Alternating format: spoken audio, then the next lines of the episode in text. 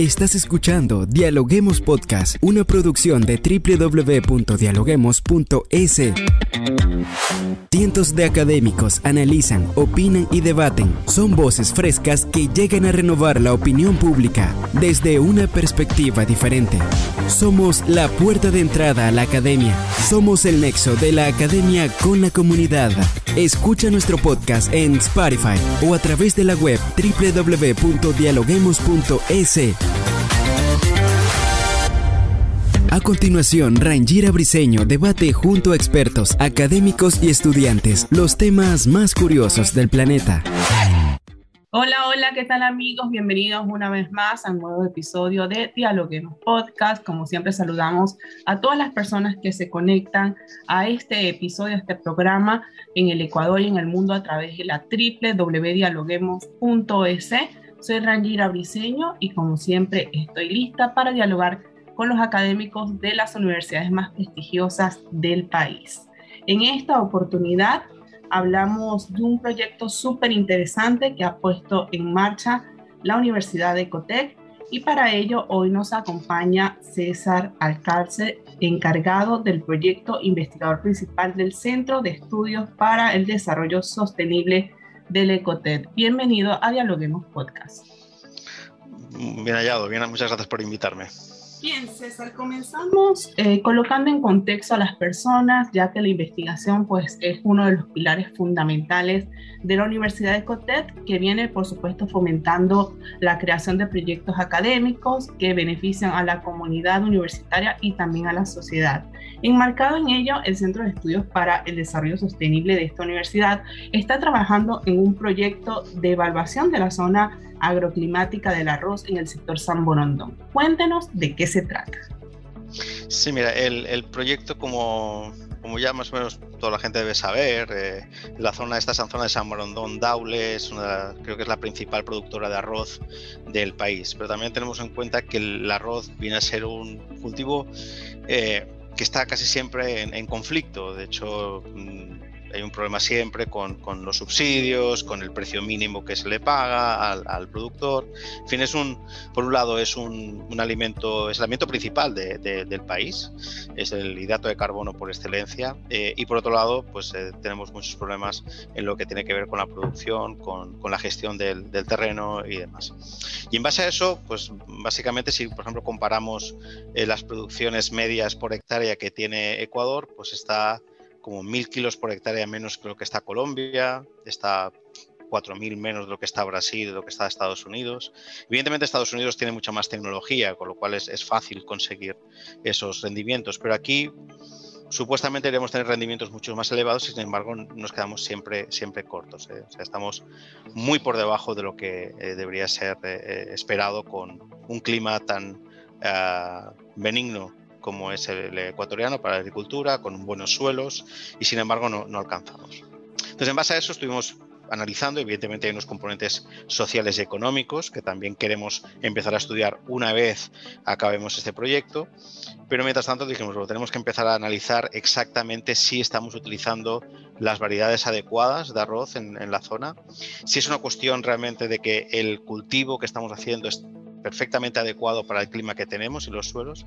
Y en base a eso es mm, como empieza el, el proyecto, básicamente, intentar entender un poquito mejor si existe esta paridad, este, este, esta conexión entre el cultivo que se está produciendo y el clima o las variables agroclimáticas de la zona. Partiendo del análisis que usted realiza, quisiéramos saber también, para estudiar el clima, qué tipo de herramientas utilizan y qué resultados ha arrojado la investigación hasta ahora. Sí, mira, el, Claro, por, un lado tenemos que conocer bien el cultivo y por otro lado tenemos que conocer el clima e intentar unirlos. El proyecto se llama modelización, pero básicamente no estamos creando ningún modelo matemático muy complejo. Realmente lo que estamos haciendo es entender cómo esas variables están conectadas. Entonces, por un lado, lo que nosotros vamos a hacer, vamos a, hemos seleccionado una serie de parcelas. En esas parcelas vamos a instalar unas estaciones meteorológicas que nos van a dar información cada 10 minutos de todo el tema climático. ¿Vale? Decir, y básicamente vamos a tomar variables que son eh, las atmosféricas clásicas de precipitación, es decir, lluvia, temperatura, radiación, de viento, o sea, clásico, y además vamos a tomar también unas cuantas variables del suelo, temperatura y humedad del suelo principalmente.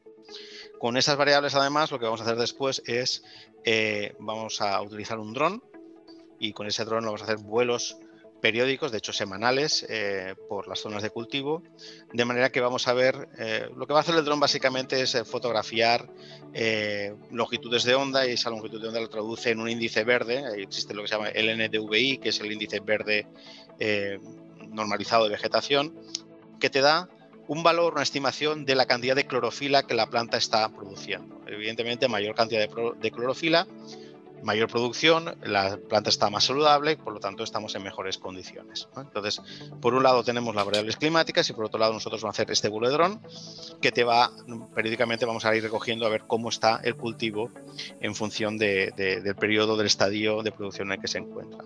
Lo que vamos haciendo a partir de ahí es ir mezclando, ir combinando y ver qué variables son las que tienen mayor influencia en el crecimiento del, cultivo y queremos ver efectivamente si es una cuestión de temperatura, si es una cuestión de humedad, si es una cuestión incluso de ecología, que es posible que nos encontremos con especies o variedades que no son las más adecuadas, pero sin embargo posiblemente son las más baratas para el cultivo, para, el productor. Y, y, va por ahí, básicamente. O sea, por un lado es el estudio del clima lo más preciso que podamos y por otro lado el estudio del estado vegetal que en vez de ir y tomar muestras de la planta directamente lo que vamos a hacer es con estos vuelos de dron vamos a estimar eh, la cantidad de clorofila que está produciendo la planta por el color verde básicamente y a partir de ahí podemos ver si eh, el cultivo está en, óptimas condiciones, en buenas condiciones o podría estar en mejores condiciones de las que está ya ahora. Desde el Escotec buscan formar al sector agrícola. Entonces quisiéramos saber por qué ustedes se sustentan en, esta información. Quizás hace falta información para la producción y el aprovechamiento de las tierras, hace falta capacitación para los agricultores. Sí, hay, hay una, una, máxima dentro de la investigación, a veces nos olvidamos, pero sobre todo los, los, los investigadores que trabajamos más a pie de campo, nos acordamos siempre de eso y la máxima es que no hay ninguna investigación que sea buena si no la es compartida con el, usuario final. Entonces, de nada sirve que yo me ponga aquí a investigar sobre el arroz y después no lo comparta. Y no se trata de compartir los resultados, sino de compartir en la secuencia de todo el proyecto. Entonces, la idea que nosotros tenemos por un lado es principalmente eh, queremos acompañar al agricultor con este modelo, con este estudio y darle la información necesaria para que pueda tomar las decisiones adecuadas antes de que sea demasiado tarde. Entonces, eh, una de las razones por las cuales nos interesaba el tema climático tiene que ver porque cuando nosotros miramos en la página de INAMI, que es el, organismo responsable de la información eh, climática y meteorológica aquí en Ecuador, nos damos cuenta que resulta que, nos faltan estaciones. Hay muchísimas estaciones, pero a nivel agrícola no tenemos suficientes. Aquí, por ejemplo, la más cercana, estoy en San Morondón, y la más cercana eh, está en el aeropuerto de Guayaquil. La siguiente está en Babahoyo y la siguiente está en Nobol. Eh, hay un gran vacío, hay una gran cantidad de hectáreas en la zona de producción que no tienen ningún tipo de información agroclimática. Y eso quiere decir que no puedes tomar buenas decisiones. Aparte, estamos en una zona donde los microclimas son muy característicos, es decir, podemos tener una lluvia muy fuerte a 10 kilómetros de aquí y aquí no llueve nada. Entonces, ante esa falta de información agroclimática, es lo que pensamos en instalar estas estaciones meteorológicas de manera que nos den mayor cantidad de información en la zona y podemos hacer mejores predicciones. Eso sí nos sirve a nosotros dentro del proyecto, pero la idea que tenemos es generar una página web, de hecho, más bien una aplicación móvil que eh, cualquier agricultor, cualquier persona de hecho, porque va a ser abierta, pueda entrar en la aplicación y ver cuál es el estado climático de, la zona, cuáles son las variables climáticas ahora, incluso unas ah, no, nada, nada realmente ambicioso, pero una pequeña predicción de lo que va a suceder en los próximos días y también pues es una pequeña valoración de cuál es el estado agrícola o agronómico de, las plantas. Entonces, de esta manera, evidentemente, cada agricultor va a ser eh, la persona que tenga que decidir qué es lo que quiere hacer con su cultivo, pero por lo menos lo podrá hacer con más información. Ahora mismo, básicamente, es la intuición y pensar, pues eh, a lo mejor sube la temperatura, a lo mejor va a llover. Con el proyecto, aparte de la investigación como tal, eh, como efecto secundario vamos a tener precisamente o como producto secundario vamos a tener esta pequeña aplicación que sirva pues eso para que cualquier persona en la zona pueda ver, averiguar, entrar y, tomar mejores decisiones con información un poquito más eh, precisa. No, muy interesante lo que nos explica, sobre todo porque, bueno, la tecnología puede contribuir, este tipo de tecnología puede contribuir a mejorar eh, en muchos aspectos lo que es la siembra del arroz. Ahora ustedes se han propuesto eh, distribuir información acerca de este proyecto en otros cantones eh, del Ecuador, en otras zonas del Ecuador, para, para que los agricultores sepan de esta investigación y que se sumen de alguna manera a esta iniciativa. Sí, de hecho, a ver, evidentemente la primera razón por la cual trabajamos en San Morondón es porque eh, nosotros estamos radicados aquí y existe un interés, una buena alianza con eh, el GAT local y con los agricultores locales, de manera que podemos trabajar muy bien aquí. Pero una vez que tengamos esto ya establecido y funcionando, evidentemente se hace muy interesante poder extrapolarlo a otras zonas. ¿vale? Aquí básicamente ya entraremos en otro tema que son las pequeñas alianzas con los agricultores, las eh, estaciones meteorológicas. Eh, el mantenimiento no es muy caro, pero la, instalación sí. Entonces habría que ver exactamente cómo llegamos a cada uno de los lugares de manera que podamos hacer un estudio muchísimo mayor. ¿no? Pero, pero todo es posible. De hecho, el interés es no solo irnos a otras zonas de arroceras, sino incluso cambiar de cultivo, o sea, hacer exactamente lo mismo. Esta evaluación y esta modelización agroecológica de un cultivo, pues pasar del arroz al banano, a, otros hortícolas, a, en fin, a cualquier, otro cultivo que, del cual sospechemos que con un monitoreo más cercano del clima y de la producción de clorofila pues eh, se pudiera mejorar, pues seguramente nosotros vamos a pasar también ahí.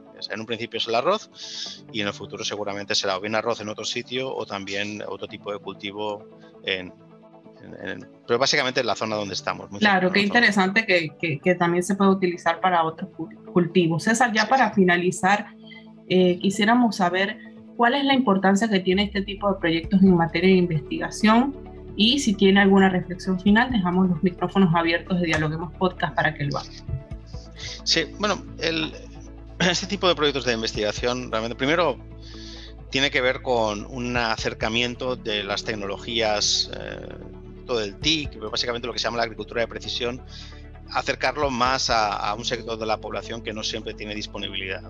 Entonces yo reconozco ahí que la investigación que nosotros vamos a hacer es interesante porque vamos a conocer muchísimo más eh, y mejor cómo, cómo funciona el arroz respecto a variables climáticas y cómo podemos sacarle mayor rendimiento, pero también vamos a acercar esta tecnología a una serie de agricultores de productores que no van a disponer este tipo de, este tipo de tecnología y nosotros podemos acercarla. Eso para empezar me parece muy importante.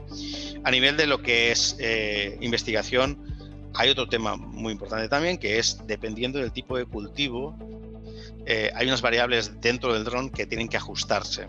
Entonces nosotros vamos a intentar también eh, calibrar, por decir de alguna manera, el funcionamiento del dron en función del tipo de cultivo.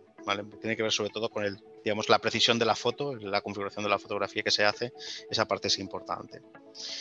En general, por al modo de, conclusión diría que este proyecto tiene un valor muy importante eh, porque y lo que se pretende, aparte de aprender de temas agronómicos, de cómo funciona en la zona, eh, nos va a dar, por un lado, herramientas para abordar otro tema muchísimo más importante no mucho más importante, pero que es complementario, al menos en el tema de la agricultura y del arroz, que es el tema socioeconómico. Es decir, hay variables sociales y económicas que suelen enmascarar las producciones, pero si no conocemos realmente cómo funciona el tema de productivo, es difícil eh, llegar y entenderlas. Eso nos va a permitir abordar este elemento que me parece muy importante. Y por otro lado, sin duda, sin duda, sin duda, tiene que ver con el retorno del conocimiento a el, usuario final. las universidades y en eso Ecotec lo tiene muy claro y somos una universidad muy implicada y muy comprometida con los temas medioambientales y con los temas de vinculación con la sociedad. De nada sirve hacer este tipo de proyectos si la repercusión que vamos a tener va a ser única y exclusivamente publicar en una revista y ya está. eso es para gloria del, investigador y poco cosa más. La única manera de que este tipo de proyectos realmente lleguen, o sea, tengan el valor que realmente tienen es si acercamos los resultados e implicamos a los agricultores en todo esto.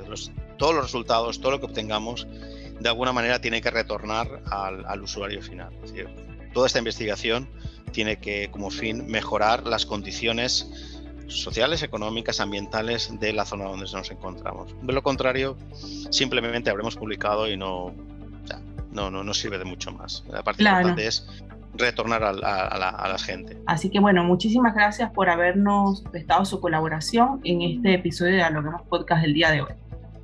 Muchísimas gracias a vosotros por invitarme. Gracias por escucarnos. No se olviden de seguirnos en nuestras redes sociales, Facebook, Twitter e Instagram como Dialoguemos Info y visitar nuestra página web dialoguemos.es. Soy Rangira Briseño y seguimos dialogando en podcast. Esto fue Dialoguemos Podcast. Escucha todos los programas de Dialoguemos Podcast en www.dialoguemos.es. Suscríbete para no perderte ningún episodio. Estamos en Spotify. Sigue escuchando Dialoguemos Podcast, el nexo entre la academia y la comunidad.